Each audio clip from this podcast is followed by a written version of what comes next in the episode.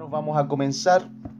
Nosotros estamos allí hoy día, vamos a ver lo que queda de estos versículos. Estuvimos viendo el versículo 28 y hoy día vamos a ver 29 y 30. Y el versículo 29 y 30 dice, pues a ustedes se les dio no solo el privilegio de confiar en Cristo, sino también el privilegio de sufrir por Él. Estamos juntos en esta lucha. Ustedes han visto mi lucha en el pasado y saben que aún no ha terminado. Recordemos que lo que vimos en la clase anterior con respecto a la importancia que tiene para nuestras vidas el no amedrentarnos ante nuestros enemigos tiene que ver con la disposición del discípulo a permanecer firme y unido a sus hermanos de fe. Esto es posible solo en la comunión de una iglesia local. Es importante señalar que dijimos que nuestros enemigos no son nuestros hermanos, sino todo aquel o todo aquello que se opone al Evangelio de Cristo. Para seguir comprendiendo y comprendiendo lo que la palabra de Dios eh, en realidad nos quiere decir a cada uno de nosotros en cuanto a la firmeza en la fe, debemos considerar la incalculable y maravillosa gracia que se nos ha sido dada. Por eso estaremos viendo lo que Pablo nos menciona. El apóstol Pablo menciona dos grandes privilegios para la vida del discípulo de Cristo. Y eso es lo que nosotros hoy vamos a, a ver. Para ello, veamos el libro de Hebreos. Allí en Hebreos capítulo 11, vamos a comenzar viendo lo que nos dice Hebreos capítulo 11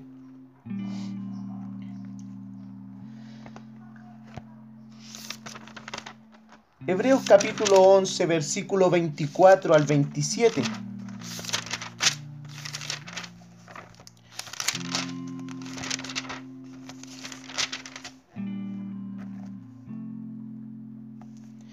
Dice de la siguiente manera, fue por la fe que Moisés, cuando ya fue adulto, rehusó llamarse hijo de la hija del faraón. Prefirió ser maltratado con el pueblo de Dios a disfrutar de los placeres momentáneos del pecado. Consideró que era mejor sufrir por causa de Cristo que poseer los tesoros de Egipto, pues tenía la mirada puesta en la gran recompensa que recibiría.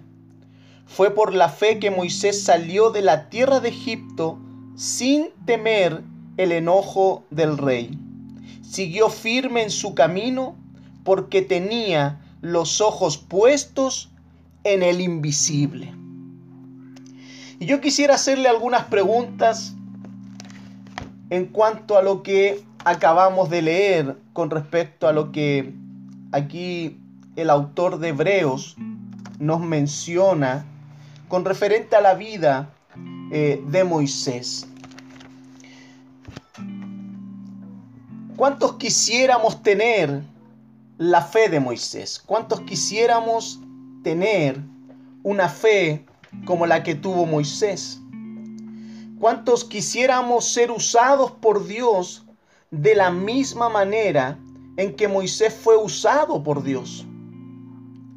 ¿Cuántos quisiéramos poder hablar cara a cara como Moisés habló con Dios? Creo que todos quisiéramos experimentar en nuestras vidas tales cosas, las cuales experimentó Moisés. Creo que todos nosotros levantaríamos la mano queriendo vivir tales experiencias con Dios. Pero si nos preguntasen si quisiéramos sufrir y enfrentar oposición y ser rechazados por los demás y que hasta los de tu propia familia te critiquen y manifiesten un descontento con tu vida, ¿estaríamos dispuestos a enfrentar tales cosas como las que enfrentó Moisés?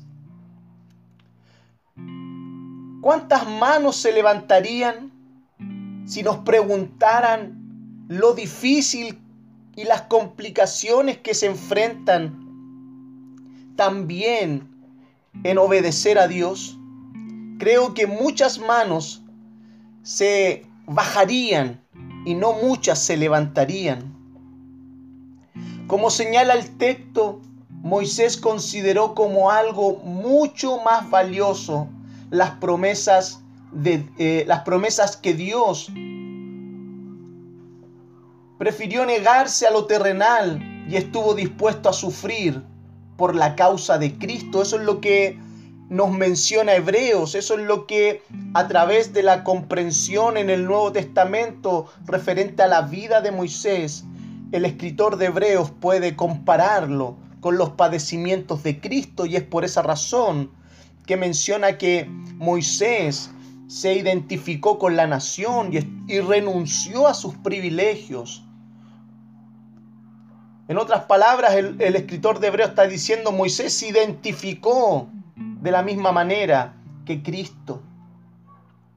Moisés estuvo dispuesto a sufrir por la causa de Cristo. De la misma manera, sería también con el ministerio del apóstol Pablo. Creo que muchos de nosotros admiramos su ministerio, todo lo que él hizo, todo lo que él fue usado en las manos de Dios todo lo que hoy día, a la luz de todo el registro escritural, quedamos asombrados con la vida del apóstol Pablo. Pero muchos de nosotros no quisiéramos estar dispuestos a pasar todo lo que experimentó Pablo en su ministerio. Si nosotros leemos el registro de Segunda de Corintios, allí en Segunda de Corintios capítulo 11, versículo 23.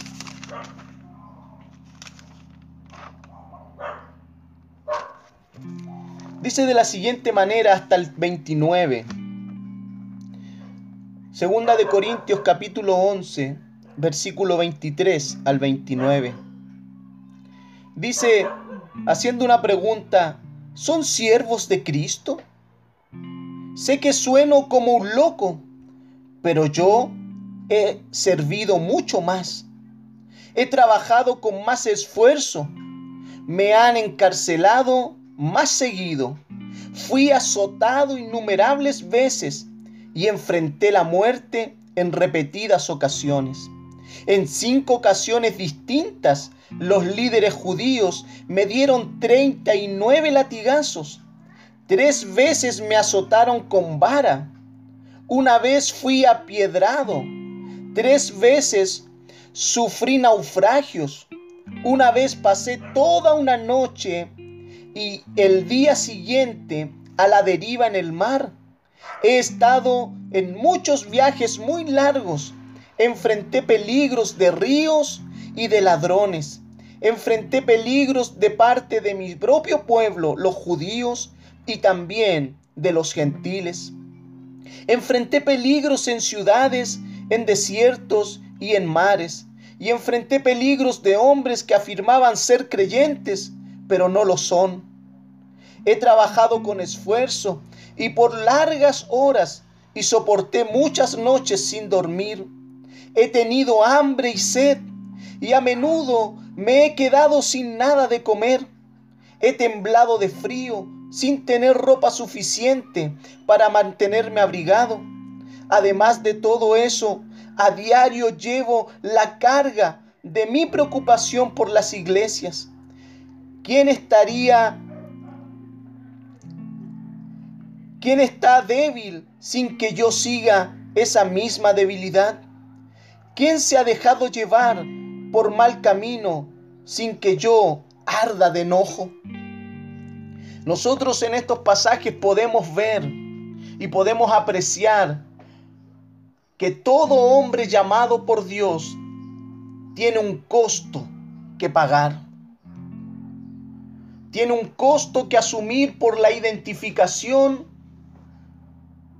de asumir a Cristo en su vida, de asumir a Cristo quien nos llamó. Por esa razón Moisés estuvo dispuesto a padecer por la causa de Cristo, porque su mirada estaba puesta en el invisible o en el galardón como dice algunas o como dice otras versiones. Pablo también experimentó en su vida lo dicho por Jesús mismo en su llamado. Las palabras a Ananías fueron, yo mismo le mostraré a Saulo lo que tiene que sufrir por mi causa. Ahí en Hechos capítulo 9, versículo 16.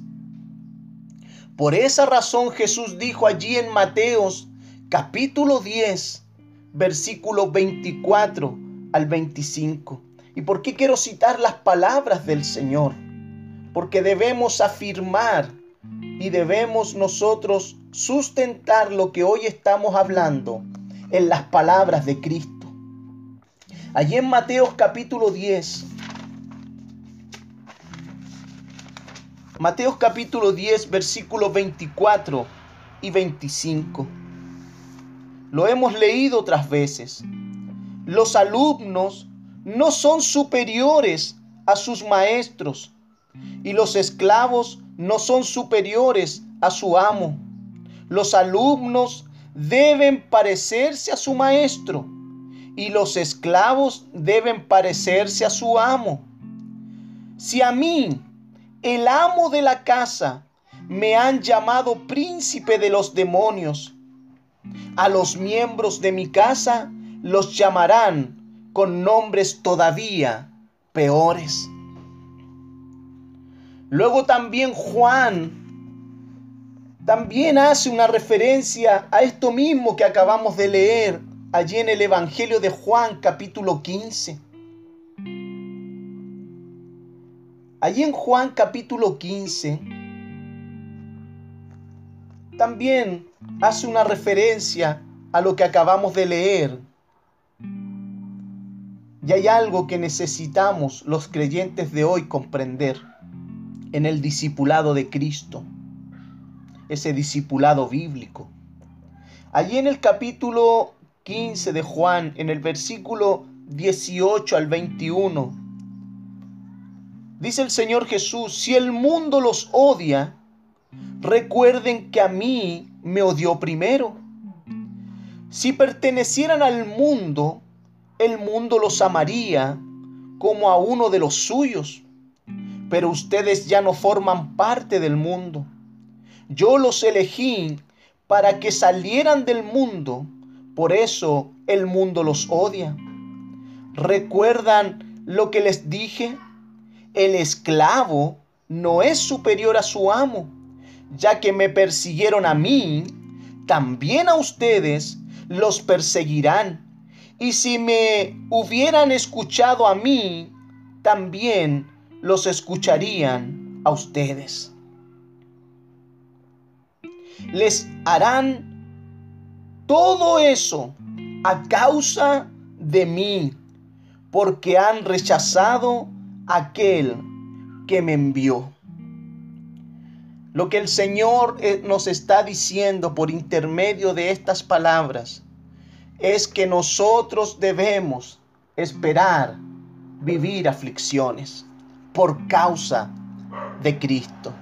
Identificarnos con Cristo en sus padecimientos es parte del llamado de Cristo es comprender el discipulado bíblico. Todo discípulo ha sido llamado a hacer la obra, ha, ha, venido a ser llamado para hacer la obra. Y en esa obra llamada a ser está añadido el padecimiento y el sufrimiento por causa de Cristo. Pero también estamos llamados, hermanos, a sufrir por su causa, esa causa de aquel que nos llamó. Este principio es elemental en el discipulado cristiano. ¿Y por qué digo que es elemental? porque es algo que debiese estar presente en el discipulado cristiano, en el discipulado bíblico. Pero nosotros hemos descuidado esta enseñanza. Y muchos de los que están en las filas en el Evangelio, cada vez que enfrentan la dificultad, salen despavoridos, salen huyendo, son intimidados. Como veíamos en la clase anterior, son intimidados por el maligno, son intimidados por la obra del maligno, de aquel que está en oposición al Evangelio.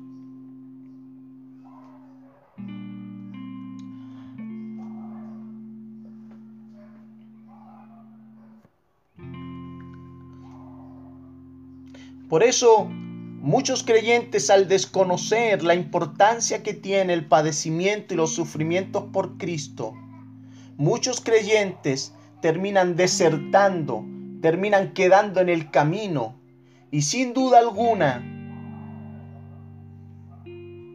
es algo lamentable. Pero también muchos creyentes son capacitados por Dios porque Él es quien llama. Es Dios quien capacita, pero también es responsabilidad de la iglesia local hacer discípulos, porque no debemos nosotros solamente responsabilizar como que es una obra que Dios tiene y puede hacer en los, en los creyentes de mantenernos hasta el fin de darnos lo necesario porque Él ya lo dio, sino que también debemos considerar la responsabilidad de la iglesia de hacer discípulos. No nos olvidemos de aquello porque esa razón es vital en una iglesia local. Una enseñanza 100% bíblica, un discipulado 100% bíblico, ya que es nuestro deber hacer discípulos. Hermano, es nuestro deber hacer discípulos, no es una opción. Si eres un discípulo de Cristo, debes hacer discípulos para Cristo. Esa es la gran comisión. Ir por todo el mundo, predicar el Evangelio y hacer discípulos, enseñándoles. El discipulado es una enseñanza, enseñándoles a obedecer todo lo que ya el Señor nos ha dicho. Como dijo alguien en una oportunidad, refiriéndose a las palabras del Señor en Mateo y Juan, las mismas expectativas se aplican a nosotros. Mientras más somos como Cristo, más el mundo nos tratará como lo trató a Él. Hermanos, si no estamos sufriendo si no estamos sufriendo mucho por su causa, entonces quizás es tiempo de examinar nuestras vidas. Si queremos ser seguidores de Cristo en todo sentido, debemos estar preparados para pagar el precio. Pablo instruyó a Timoteo frente a lo que le esperaba en el ministerio. Allí en la segunda carta a, a Timoteo, en el capítulo 1, versículos 7 y 8, Pablo instruyó a Timoteo. Allí en segunda de Timoteo, capítulo 1, versículo 7 y 8. Pues Dios no nos ha dado un espíritu de temor y timidez, sino de poder, amor y autodisciplina. Así que nunca te avergüences de contarles a otros acerca de nuestro Señor, ni te avergüences de mí, aun cuando estoy preso por Él. Con las fuerzas que Dios te da, prepárate para sufrir conmigo a causa de la buena noticia. Pablo le dice a Timoteo, prepárate, prepárate a sufrir conmigo a causa de la buena noticia. Estas instrucciones no solo eran para Timoteo, sino que Pablo en el capítulo 3, en el capítulo 3,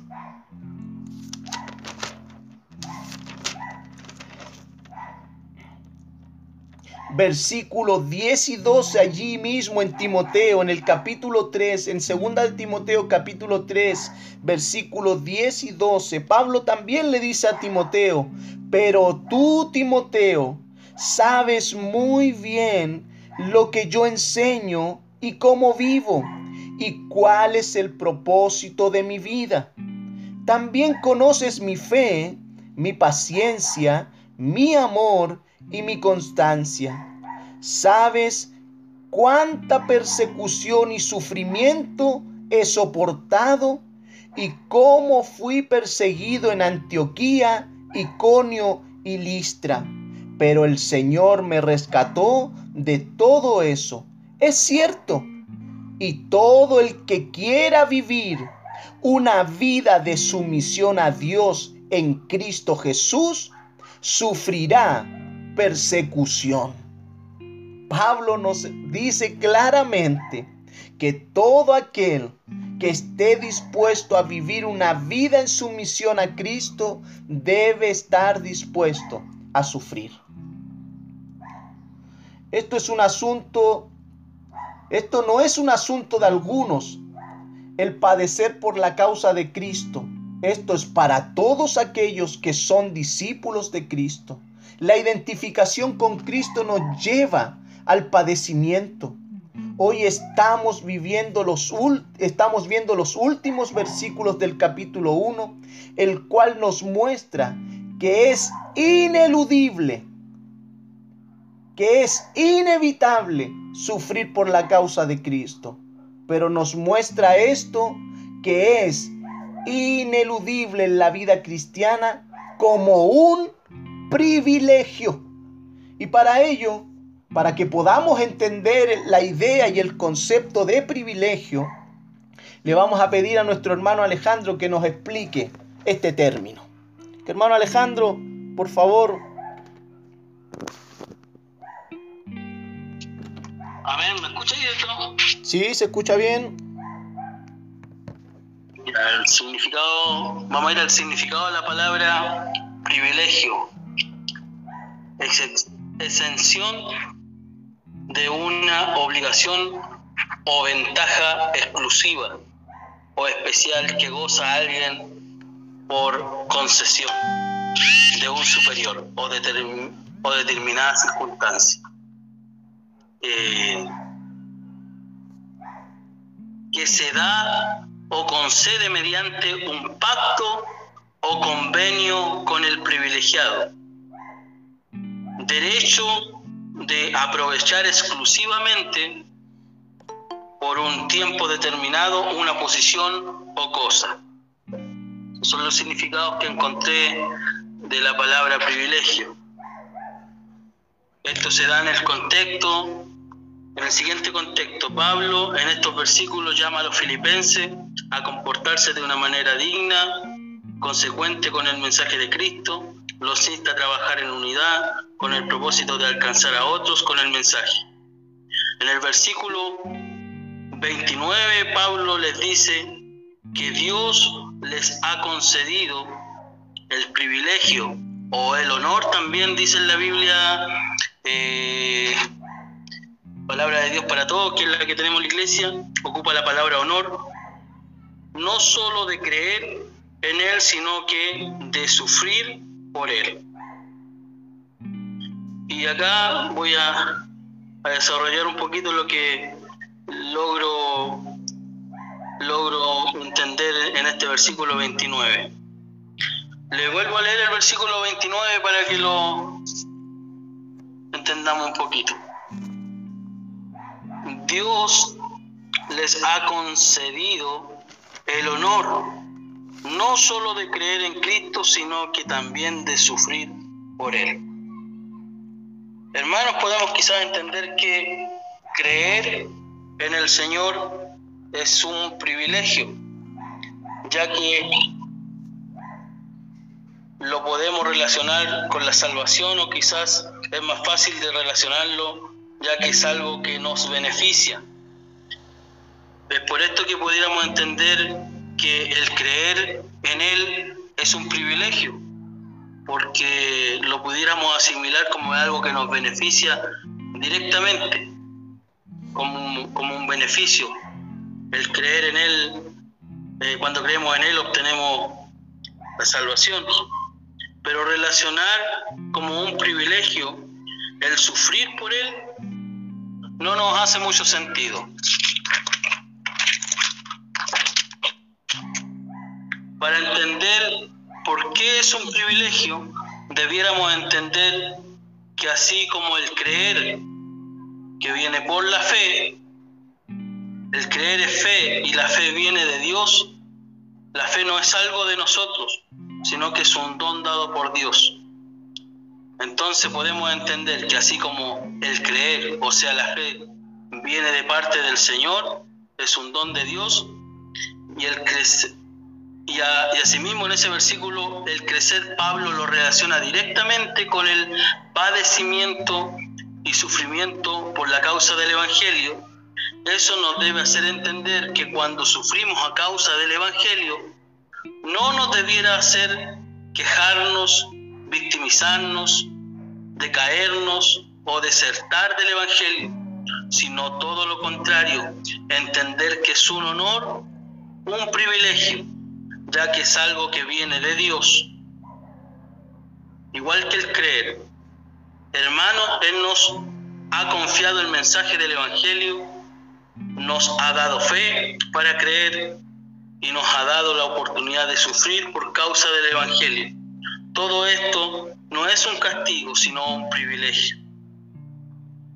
Eh, si entendiéramos que así como el creer, el sufrir por, el Evangelio, por llevar el mensaje del Señor, es un privilegio y es un honor, esto nos haría transformar la historia de la iglesia de Cristo.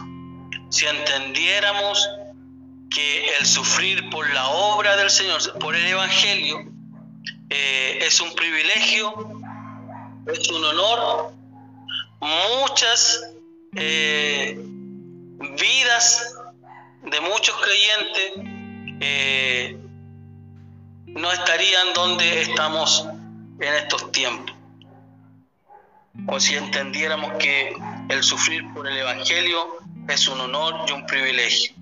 Hoy quizás el, asemejamos el sufrir por el Evangelio a un castigo y no le damos el valor que la palabra en estos versículos le está dando que es un honor y un privilegio. El sufrir a causa del Evangelio también hará que otros crean al mensaje de la buena noticia el sufrir por el Evangelio, el creer, todos aquellos son bienaventurados, los que sufren a causa del Evangelio. Y el punto anterior puse un ejemplo ahí donde el sufrir a causa del Evangelio hará que otros también crean a causa del testimonio de vida de cada uno de nosotros. Un buen ejemplo de eso es Pablo cuando estuvo encarcelado. Eh, una de las muchas veces que estuvo encarcelado cuando eh, se convirtió el carcelero y así muchos de los que él se tocó o se topó con ellos en esas circunstancias difíciles y adversas dentro del Evangelio, aún así sirvió para que otros conocieran el mensaje de la buena noticia. Eso, hermano Sergio. Amén, amén. Muy bien, gracias, hermano. Como decía nuestro hermano, eh, eh, veremos el primer término que nos, que nos señala el texto, que Dios nos ha dado el privilegio de creer en Cristo. Hermanos, espero que haya comprendido el concepto de privilegio. Es un privilegio, es un honor, es algo dado y que es confiado a los demás, que es confiado a nuestras vidas. Cuando se nos privilegia en algo, cuando se nos considera en algo somos privilegiados. Dios vio mucho más allá de lo que nosotros vemos de nosotros mismos, es Dios quien nos confía su evangelio, nos confía su Hijo en nuestra vida, creer en Él. Por eso para poder entrar en materia, para poder entender esto, debemos entender que la fe es una acción única que solo Dios puede darnos. No es una acción personal o decisión personal de creer en Cristo. Es una obra únicamente manifestada por Dios por su sola gracia.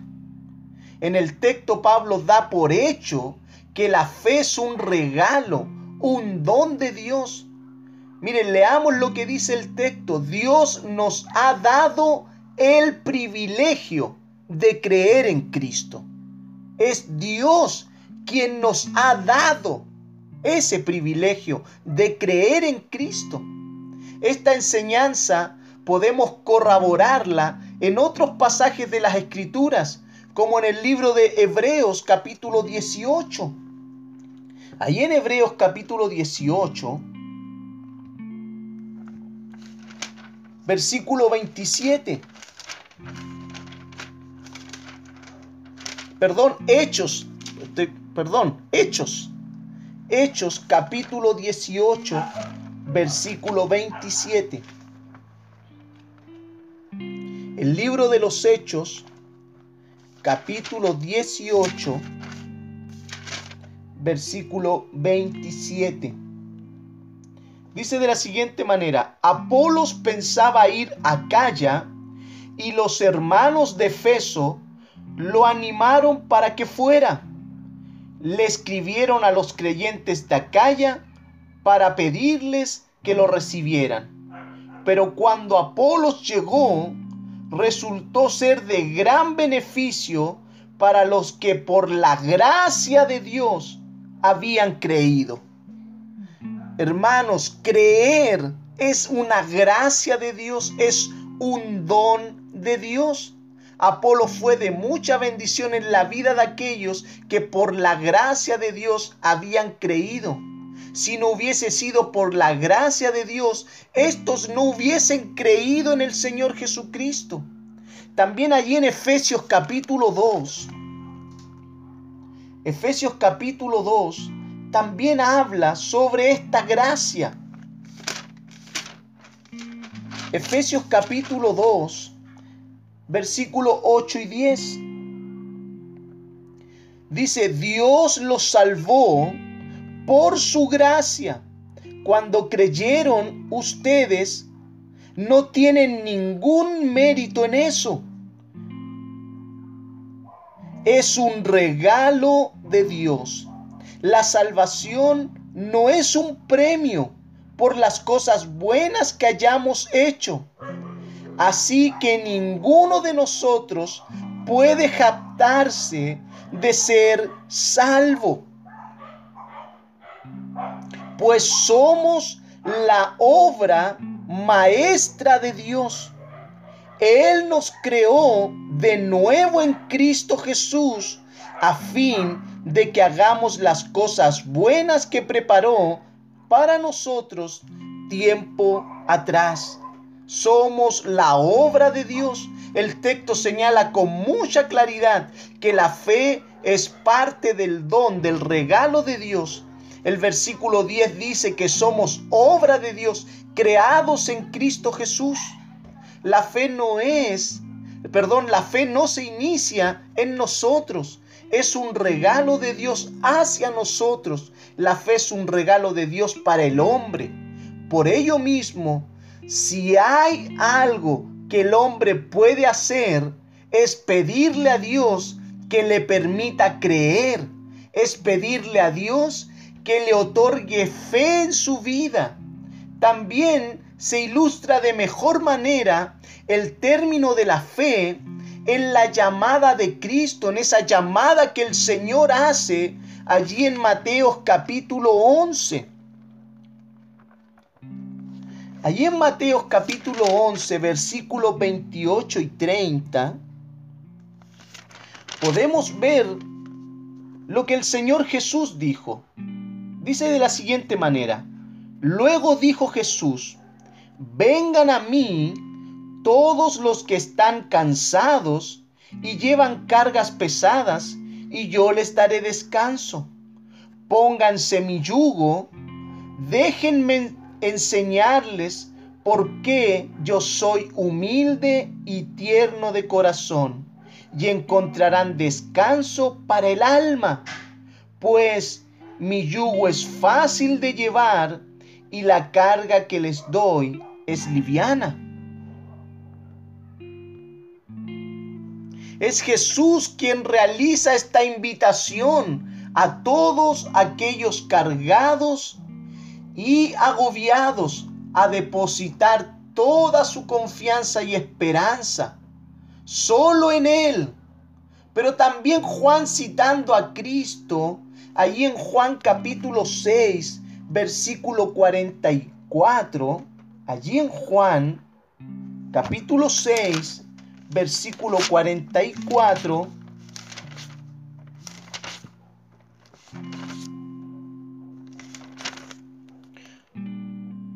Juan dice lo siguiente, citando a Cristo, pues nadie puede venir a mí a menos que me lo traiga el Padre que me envió y yo lo, resucitaré en el día final. Nosotros no podemos ir a Cristo sin que el Padre nos conceda ese privilegio. No podemos. Si nosotros después allí saltamos a los versículos 64 y 65, Allí Juan también dice, dice lo siguiente, pero algunos de ustedes no me creen, pues Jesús sabía desde un principio quiénes eran los que no creían y también quién lo traicionaría. Entonces les dijo, por eso les dije que nadie puede venir a mí a menos que el Padre me lo entregue.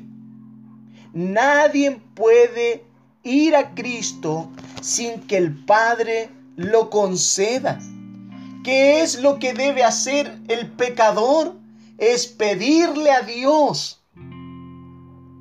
Es pedirle a Dios que le otorgue fe para ser recibido, ser enviado a Cristo. Allí en segunda de Pedro también, todas estas citas son tremendamente importantes, hermanos, porque son las que le dan fundamento a lo que estamos explicando. Segunda de Pedro capítulo 1, versículo 3 al 5. Dice de la siguiente manera, mediante su divino poder, Dios nos ha dado todo lo que necesitamos para llevar una vida de rectitud. Todo esto lo recibimos al llegar a conocer a aquel que nos llamó por medio de su maravillosa gloria y excelencia. Y debido a su gloria y excelencia nos ha dado grandes y preciosas promesas. Esas promesas hacen posible que ustedes participen de la naturaleza divina y escapen de la corrupción del mundo causada por los deseos humanos. En vista de todo esto, esfuércense al máximo por responder a las promesas de Dios, complementando su fe con una abundante provisión de excelencia moral, la excelencia moral con conocimiento. ¿Qué es lo que nos está diciendo Pedro aquí? Nos está diciendo ustedes fueron acercados, fueron atraídos por Dios, Dios les dio fe para creer. Ahora también debemos nosotros esforzarnos en esa fe, debemos esforzarnos por obedecer y añadirle a esa fe frutos dignos de arrepentimiento. Pedro hace referencia a la fe que es dada mediante su divino poder para que tengamos en la vida cristiana todo lo, que lo necesario para vivir en rectitud. Vemos que todo es provisto de Dios para que participemos de una nueva naturaleza. Si Dios nos ha provisto de todo lo necesario, en el versículo 5 Pedro dice, esfuércense al máximo por responder a las promesas que Dios, a las promesas de Dios, para responder a la gracia que se nos ha sido dada. Si esto para cada uno de nosotros no es un privilegio dado por Dios a nuestras vidas, estaremos limitados a considerar que sufrir por su causa también es un privilegio. Por eso Pablo oraba así allí en Efesios, en el libro de Efesios, oraba por los hermanos allí en el capítulo 1, en el libro de Efesios capítulo 1. Pablo oraba de la siguiente manera por los hermanos. Efesios capítulo 1, versículo 16 al 20. No he dejado de dar gracias a Dios por ustedes los recuerdo constantemente en mis oraciones. Y le pido a Dios, el glorioso Padre de nuestro Señor Jesucristo, que les dé sabiduría espiritual y percepción para que crezcan en el conocimiento de Dios.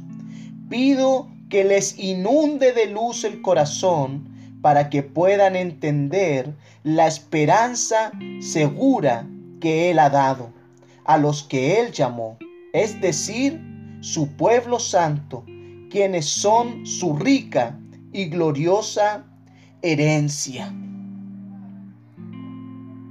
También pido en oración que entiendan la increíble grandeza del poder de Dios para nosotros, los que creemos en Él. Es el mismo gran poder que levantó a Cristo de los muertos y lo sentó en el lugar de honor a la derecha de Dios en los lugares celestiales. Pablo está hablando de que debemos entender que el poder que actúa en nosotros, dándonos la fe salvadora, es, la, es el mismo poder que actuó cuando Dios levantó a Cristo de los muertos. Si ese mismo poder actúa en nosotros, ¿cómo no va a ser un privilegio dado por Dios el creer en Cristo? Si es un privilegio creer en Él y esto es un regalo constante, no es el simple hecho que un día creímos y listo, sino que es una obra sustentadora en el tiempo, provista por Dios para que prosigamos creyendo a través del tiempo. No fue algo que simplemente sucedió un día X y Dios nos permitió creer ese día X. No, esta obra que Dios ha hecho también continúa. Porque si hoy, después de 10 años, después de 15, 20, 30, seguimos creyendo, es por la obra maravillosa de la gracia de Dios. Le quiero hacer una pregunta. ¿Consideramos que el conocer a Dios es nuestro mayor privilegio? ¿Consideramos esto así? Porque para un creyente debe ser así.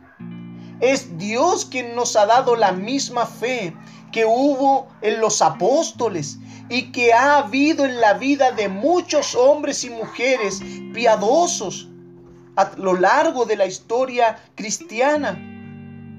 ¿Consideras un alto honor, un gran privilegio la fe que Dios ha provisto para tu vida?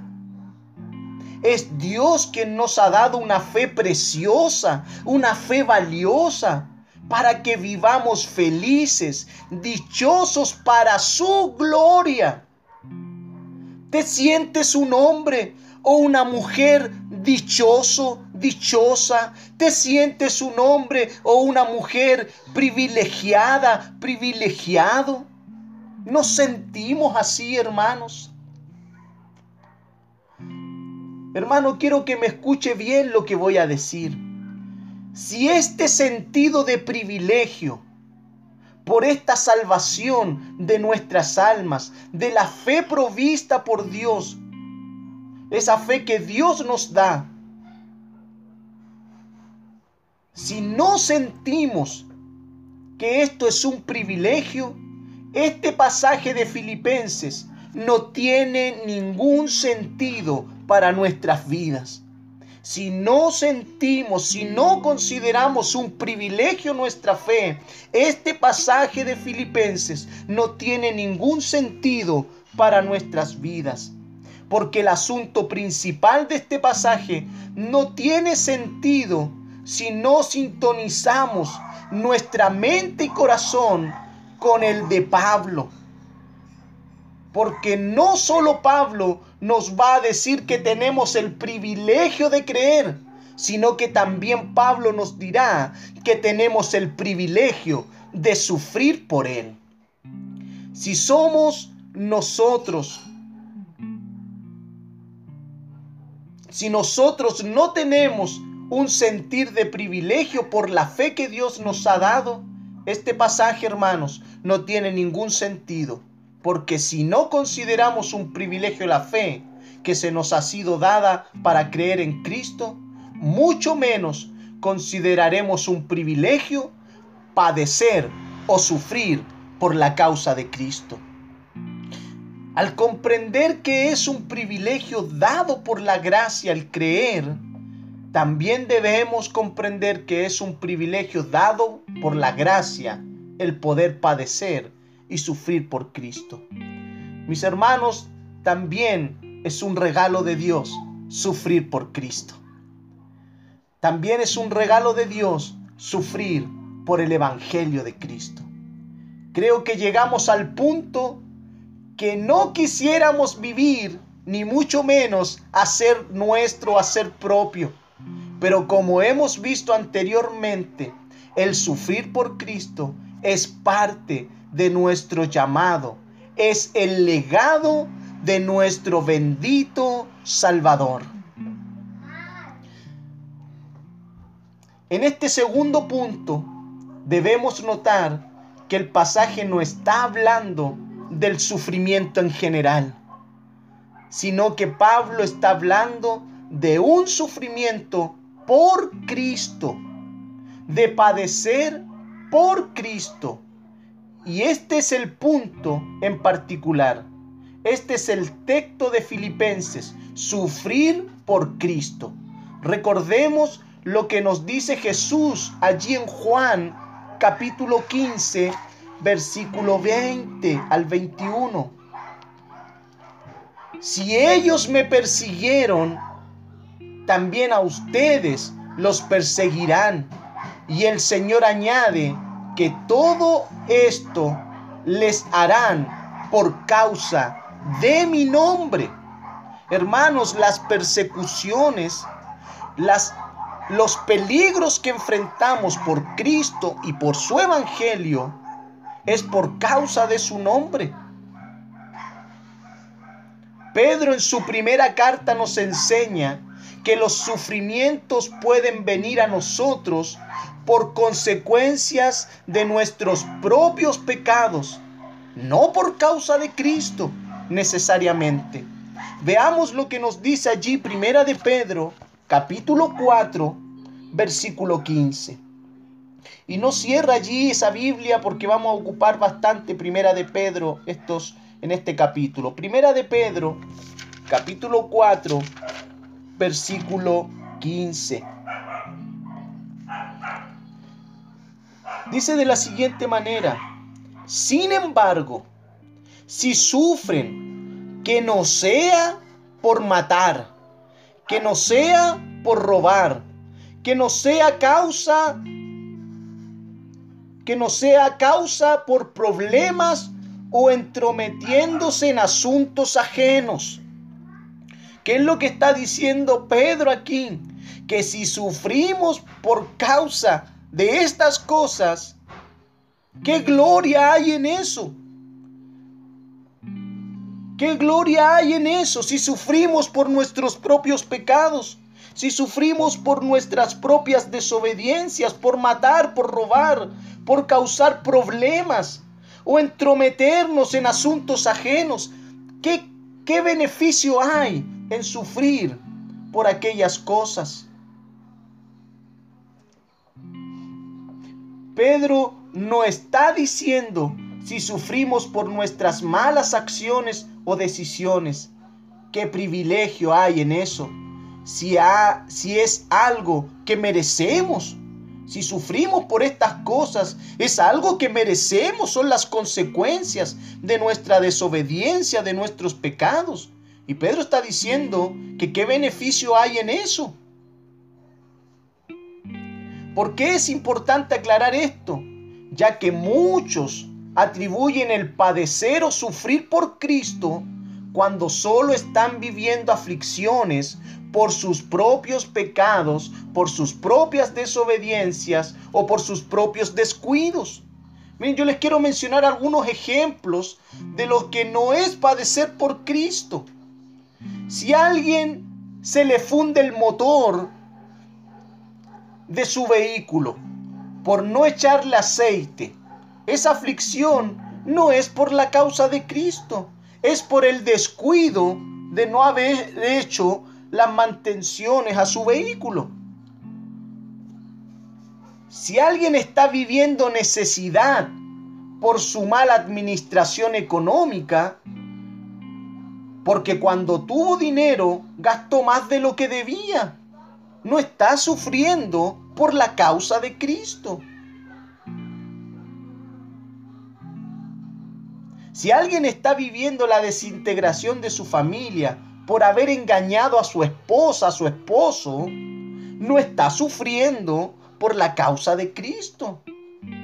También es cierto que es Dios quien muchas veces obra en las pruebas que enfrentamos para darnos algo mucho mejor o una comprensión mejor de quién es Él. Muchas veces Dios obra en las pruebas, Dios obra en las dificultades. Pero eso es notorio porque Dios quiere hacernos volver o hacernos comprender lo que no hemos comprendido o hacernos volver a lo que hemos abandonado. Por eso como ejemplo fue Dios quien probó la fe de Abraham cuando le pidió la vida de su hijo. Fue Dios.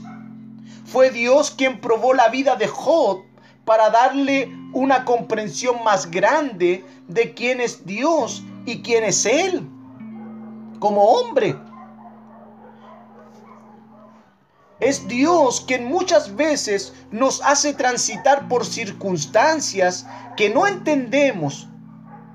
Revisamos nuestras vidas y vemos que nos esforzamos por hacer todo lo mejor posible ante Dios. Pero experimentamos la escasez, experimentamos la soledad, experimentamos la crítica, experimentamos una y otra cosa. Y frente a este panorama, solo debemos confiar que Dios algo quiere que aprendamos y comprendamos de Él. De quién es Dios para nuestras vidas que comprendamos si nuestra vida está viviendo íntegramente para su gloria. Aún las enfermedades son una señal de alerta que Dios utiliza para hacernos volver a sus pies. Por eso también quise destacar aquello de que las dificultades también es Dios donde está involucrado. Pero para volver a nuestro contexto, al texto, no podemos perder de vista que el texto nos señala que es un privilegio si padecemos por la causa y el nombre de Cristo. Y esto es algo que debemos esperar que suceda. Es algo que el creyente debe esperar que suceda. Esto es algo que va a suceder. Veamos lo que nos dice allí Pedro, allí mismo en la cita, en Primera de Pedro capítulo 4. Allí en Primera de Pedro capítulo 4, versículo 12 al 14. Pedro dice, queridos amigos, no se sorprendan de las pruebas de fuego por las que están atravesando, como si algo extraño les sucediera. En cambio, alégrense mucho porque estas pruebas los hacen ser partícipes con Cristo de su sufrimiento, para que tengan la inmensa alegría de ver su gloria cuando sea revelada a todo el mundo. Así que alégrense cuando los insulten por ser cristianos, porque el glorioso Espíritu de Dios reposa sobre ustedes. Versículo 16. En cambio, no es nada vergonzoso sufrir por ser cristiano. Alaben a Dios por el privilegio que nos que los llamen por el nombre de Cristo. Alaben a Dios por el privilegio de que los llamen por el nombre de Cristo. Podemos notar el alto privilegio que Pedro le otorga al padecer por Cristo. Pero también podemos apreciar que Pedro nos dice que es algo que no nos debe sorprender, que es algo que sucederá, que es algo que debemos esperar, que va a ocurrir si no, si nos hemos identificado con Cristo, debemos esperar tales cosas. Pedro nos está diciendo que dichoso, que feliz, que afortunados somos si estamos padeciendo por la causa de Cristo. Es un honor. Pedro espera que sus lectores tengan este mismo sentir frente a los padecimientos que están viviendo. Pedro espera que veamos como lo que realmente es sufrir y padecer por nuestro Señor Jesucristo. Un privilegio. Por eso Pedro dice, no se sorprendan, no se sorprendan de las pruebas de fuego por las que están atravesando, como si algo extraño les sucediera. No se sorprendan.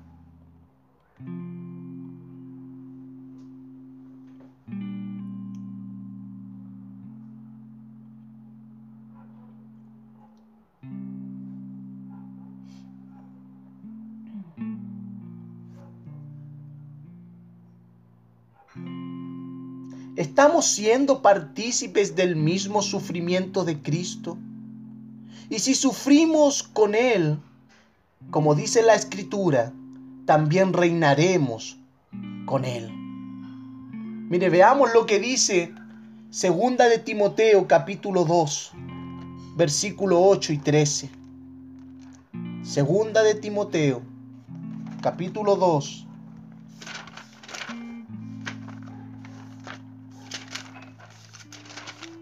versículo 8 al 13.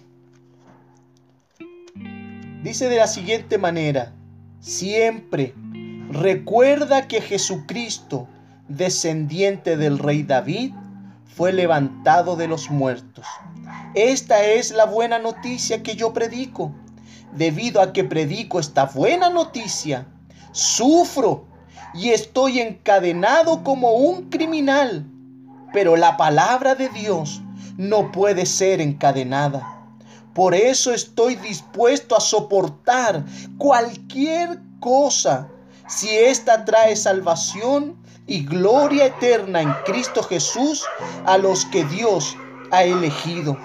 La siguiente declaración es digna de confianza. Si morimos con Él, también viviremos con Él. Si soportamos privaciones, reinaremos con Él. Si lo negamos, Él nos negará.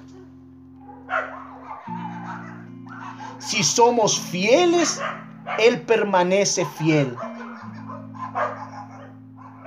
Pero Él no puede. Perdón, si somos infieles, Él permanece fiel, pues Él no puede negarse quién es, a quién es. Hermanos, hablar de este tema de persecución como un privilegio suena muy extraño a nuestros oídos, suena algo absurdo a la comprensión humana. Pero les quiero recordar lo que nos dice Primera de Corintios capítulo 2, 14. El que no es espiritual no acepta lo que proviene del Espíritu de Dios porque le parece una tontería. No puede entenderlo porque eso debe juzgarse espiritualmente. Hermanos, si vemos la fe como un privilegio, debemos ver los sufrimientos por su causa como un privilegio también, porque eso es lo que nos enseña la palabra del Señor. Veamos lo que nos dice el libro de Hechos, capítulo 5, versículo 40 al 42. Esto es lo que la palabra del Señor nos enseña. Hechos capítulo 5, versículo 40 al 42. Los otros miembros aceptaron su consejo, llamaron a los apóstoles y mandaron que los azotaran. Luego les ordenaron que nunca más hablaran en el nombre de Jesús y los pusieron en libertad. Los apóstoles salieron del concilio supremo con alegría, porque Dios los había considerado dignos de sufrir deshonra por el nombre de Jesús. Y cada día en el templo y casa por casa seguían enseñando y predicando este mensaje. Jesús es el Mesías. Salieron alegres, contentos y siguieron haciendo lo que estaban llamados a hacer.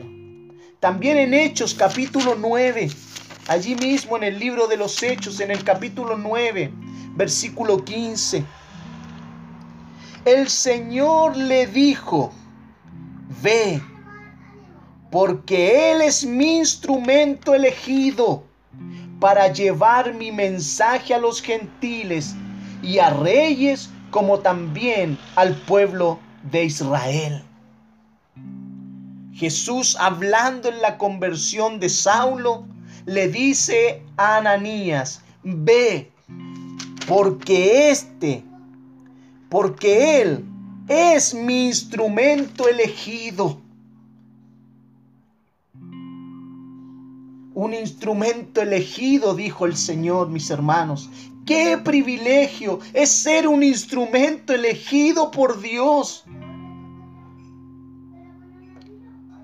Pero sigamos leyendo para que para llevar mi mensaje a los gentiles y reyes como a todo el pueblo de Israel. Y termina diciendo también en el versículo 16, y le mostraré cuánto debe sufrir por mi nombre.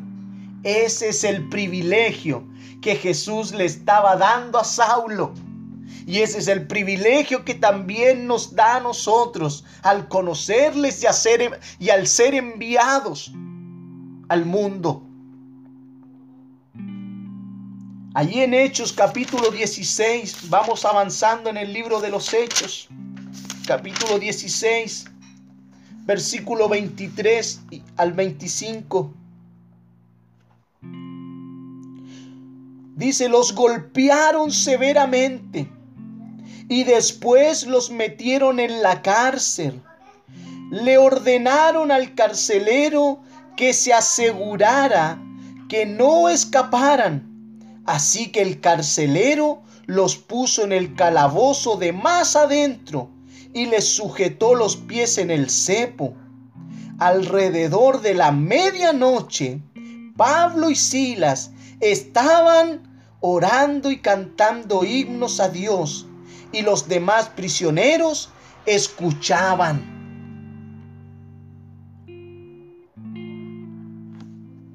Después de haber sido azotados,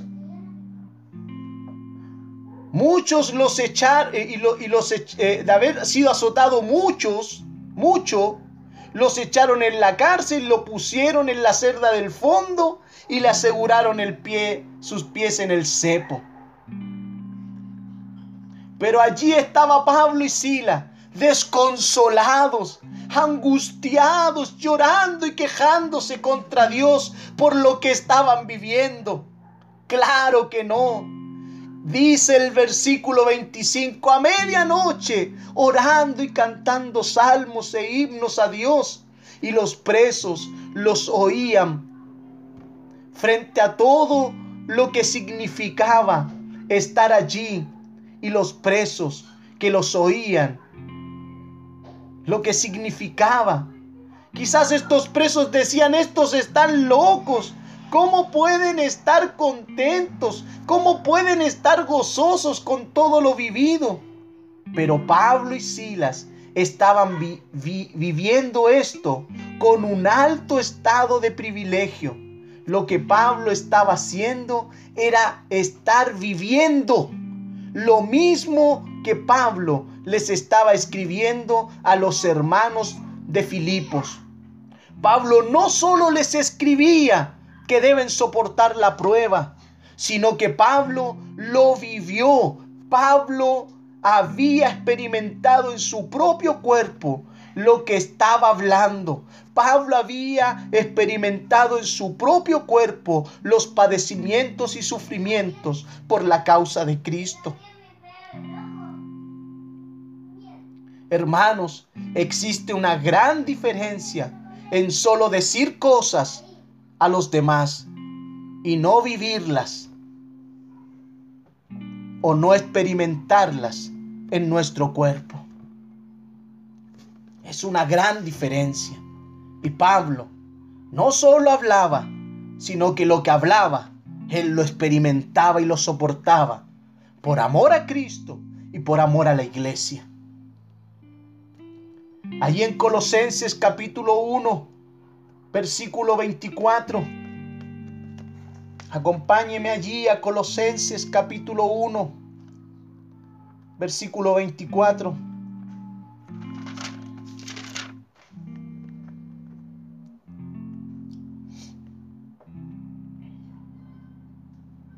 Me alegro cuando sufro en carne propia por ustedes, porque así participo de los sufrimientos de Cristo que continúan a favor de su cuerpo que es la iglesia. Qué tremendo hermano, qué tremendo esto.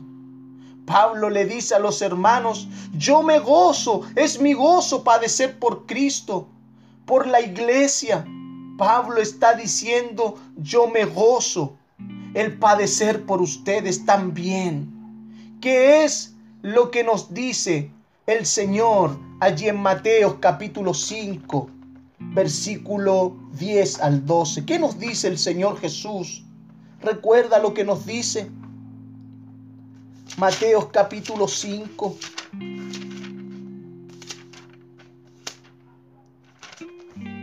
Mateo capítulo 5, versículo 10 al 12. Hablando el Señor en el sermón del monte. Dios bendice a los que son perseguidos por hacer lo correcto, porque el reino del cielo les pertenece. Dios los bendice a ustedes cuando la gente les hace burla y los persigue y miente acerca de ustedes y dice toda clase de cosas malas en su contra, porque son mis seguidores. Alégrense, estén contentos, porque les espera una gran recompensa en el cielo. Y recuerden que a los antiguos profetas los persiguieron de la misma manera. Palabras del Señor Jesús. Hermanos, ¿qué sentido de privilegio propone Cristo aquí? Hermanos, vamos a vivir persecución, van a hablar mal de nosotros, van a ser vituperados, vamos a ser perseguidos. El que va a vivir piadosamente para Cristo experimentará la persecución. Hermanos, la actitud que tomemos ante todos estos padecimientos será determinante. Por eso nuestro texto que estamos estudiando nos señala, si es un privilegio la fe dada por Dios, debemos considerar un privilegio sufrir y padecer por Cristo cuando enfrentamos los ataques del enemigo del Evangelio y sus colaboradores, debemos recordar y mantener un alto sentir de privilegio. Allí en el Evangelio de Marcos, capítulo 10, versículos 28 y 30. Marcos capítulo 10, versículo 28 al 30. Entonces Pedro comenzó a hablar. Nosotros hemos dejado todo para seguirte, dijo. Así es, respondió Jesús. Y les aseguro que todo el que haya dejado casa, o hermanos, o hermanas, o madre, o padre, o hijos, o bienes por mi causa, y por la buena noticia, mire, escuche bien, por mi causa y por la buena noticia, recibirá ahora a cambio cien veces más el número de casas, hermanos, hermanas, madres, hijos y bienes, junto con persecución. ¿Qué nos está diciendo Jesús? Que Él nos va a bendecir, pero esta bendición aquí en esta tierra va acompañada juntamente con persecución. Y el mundo que ven y el mundo que vendrá, esa persona tendrá la vida eterna. Este contexto nos muestra otro detalle frente a este asunto, el cual es el punto que Dios nos recompensará en esta vida. Si hemos abandonado todo por Cristo y el Evangelio, Jesús dijo, con todo lo que abandones, cien veces más les daré. Pero ojo, el texto señala con persecuciones y también en el mundo que vendrá nos dará la vida eterna. Jesús está diciendo que todos sus, todas sus bendiciones están conjugadas con persecuciones. En esta vida y en la vida futura, las bendiciones son sin persecuciones. ¿Quieres ser bendecido? Recuerda, que es con persecución. Si quieres tú ser bendecido, recuerda que es con persecuciones. Hermanos, porque es un privilegio padecer por Cristo, yo le quiero dar cuatro razones. La primera, porque nos asemejamos más a Cristo y estamos unidos en sus pruebas. Nos parecemos a Él y estamos pisando donde Él dejó sus huellas. Segundo, segundo privilegio, porque tenemos evidencia que somos suyos, porque el mundo nos persigue como lo persiguieron a Él. La Biblia dice que el mundo deja tranquilo a los que son del mundo pero el mundo persigue a los que son cristianos. La pregunta es, si tu testimonio ofende a los hijos de Satanás o si estás siendo aceptado por ellos. Si todo lo que tú haces en tu vida lo acepta el mundo y lo comprende, allí hay algo raro, hay algo que está mal. Tercer punto, ¿por qué estamos? Porque estamos involucrados en la causa de Cristo. Y vale la pena sostener esta causa. Es una causa maravillosa. Por eso es un privilegio padecer por esta causa en el mundo. Hay una persona que da su vida por otras causas, como el comunismo, el islam. No sé si se recuerda cuando estos fanáticos chocaron las torres gemelas y murieron allí en los aviones producto de eh, aferrarse a una causa. Mucha gente abraza causas que mueren en el tiempo, pero nosotros estamos luchando por una causa eterna, la cual tiene una victoria asegurada, porque Cristo venció y ganó la victoria en la cruz. Nosotros no estamos abrazando una causa perdida, no estamos abrazando una causa que se extinguirá en el tiempo. Esta es una causa de un rey victorioso, de un rey glorioso. Que vale la pena abrazar esta causa y hacerla propia. Cuarto, porque los padecimientos tendrán recompensa por el Señor. Porque como dicen las escrituras, nuestro galardón es grande en los cielos. Nuestro galardón será grande en los cielos. Tu galardón, hermano, será grande en los cielos. Para terminar, el versículo 30, Pablo les dice a los filipenses, estamos juntos en esta lucha. Ustedes han visto mi lucha en el pasado y la siguen viendo hasta ahora. Todo lo que Pablo nos comparte en estos versículos no hubiese sido posible si Dios no hubiese hecho una obra en el corazón del apóstol Pablo. Dios en esta noche haga su obra en nuestros corazones para que tengamos la convicción que es un privilegio no solo creer en Cristo, sino que es un privilegio padecer por Cristo Debemos esperar que eso suceda en nuestras vidas si nos proponemos vivir para la gloria de Cristo. Allí en Primera de Juan, capítulo 3. Allí en Primera de Juan, capítulo 3, versículo 13. Primera de Juan, capítulo 3, versículo 13. Así que, amados hermanos, no se sorprendan si el mundo los odia. Allí Juan nos entrega una declaración breve pero poderosa. Así que hermanos, no se sorprendan si el mundo los odia. Si estás, si estás experimentando en tu vida persecución, gózate porque es un privilegio que Cristo te ha dado.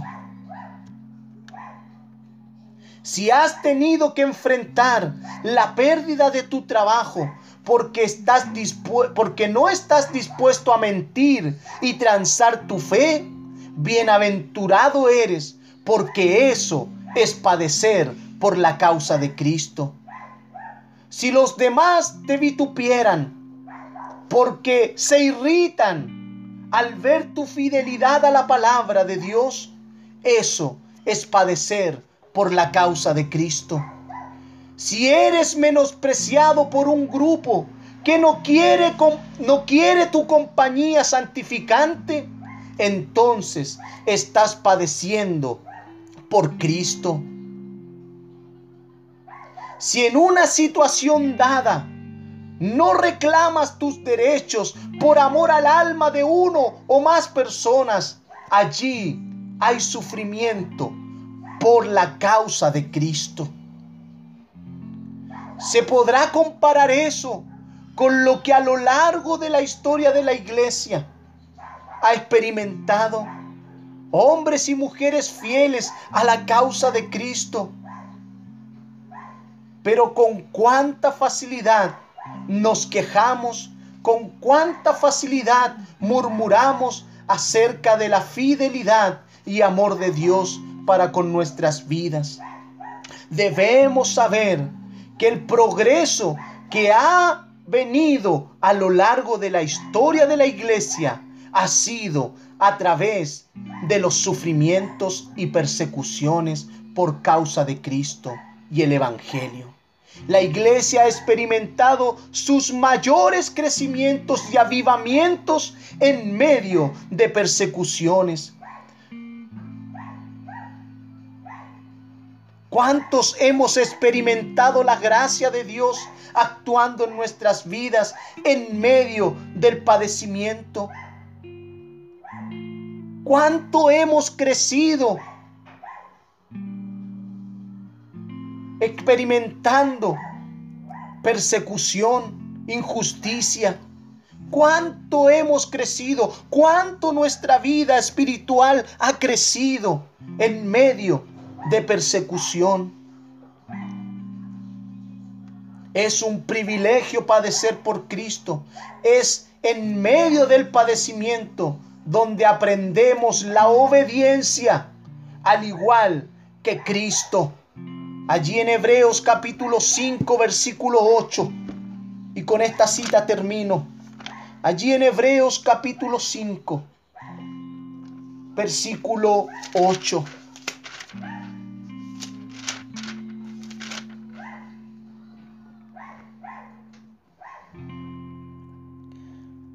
Aunque era hijo de Dios, Jesús aprendió obediencia por las cosas que sufrió. Aunque él era hijo de Dios, aprendió obediencia por las cosas que sufrió. No es que Cristo era desobediente, sino lo que nos está diciendo Hebreos, que en medio de la prueba, nuestra vida crece, nuestra vida se desarrolla, nuestra vida madura en medio de las aflicciones. Es en medio del sufrimiento cuando más crecemos. Por medio de su palabra, Dios quiere darnos una mejor comprensión del Evangelio de Cristo, al cual hemos sido cada uno de nosotros injertados para que vivamos el Evangelio de Cristo con un alto privilegio, hermanos. Hemos considerado el Evangelio de Cristo un privilegio. Hemos estado considerando el Evangelio de Cristo un privilegio en nuestras vidas. Que podamos abrazar esta gloriosa enseñanza para nuestras vidas. Que podamos cada uno de nosotros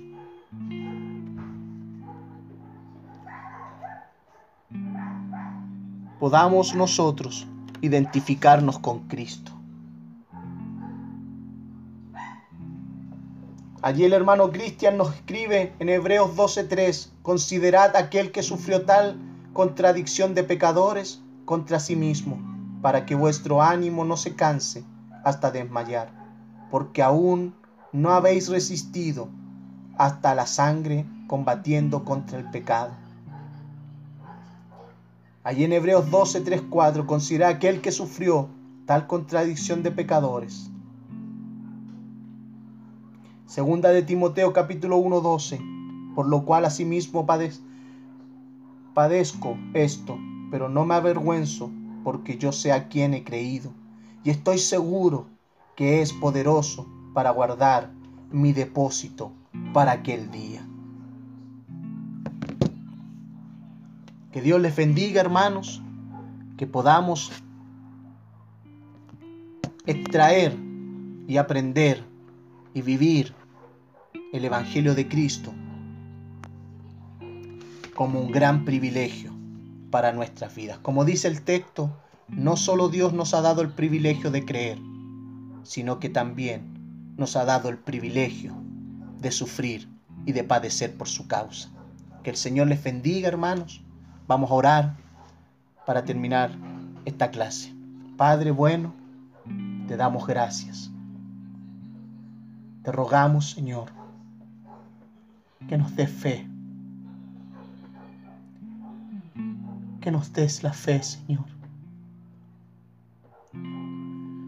Te rogamos que nos des fe, nos fortalezcas. Te rogamos, Señor, que guardes nuestra vida, nuestro corazón.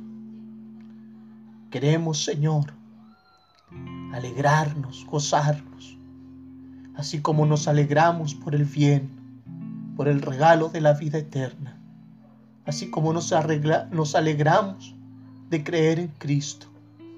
Que ese gozo que habitó en la vida de Cristo, en la vida de los apóstoles, también habite en nosotros, tus discípulos, tus hijos, Señor. Fortalécenos, danos, Señor, la capacidad de permanecer firmes en la fe. En medio de la aflicción, en medio de la prueba por tu causa y por tu evangelio, para que podamos disfrutar de las bondades que se desprenden de la prueba, de la dificultad. Bendice a mis hermanos que están en la clase. Que haya sido esta palabra, esta enseñanza, una bendición como lo ha sido para mi vida. Te damos gracias, Señor, por tu fidelidad, por tu amor derramado sobre nosotros. En el nombre de Jesús te honramos. Amén. Y amén. Hermanos, que el Señor les bendiga, les guarde y les esperamos para que sigamos aprendiendo de su palabra. Bendiciones. Como decimos siempre, no se desconecte sin despedirse. Somos hermanos y estamos juntos en esta lucha. Dios les bendiga, hermana Alejandra, Cristian, Gabriel, Gino, hermana María. Dios les bendiga a todos ustedes. Bendiciones. Chao.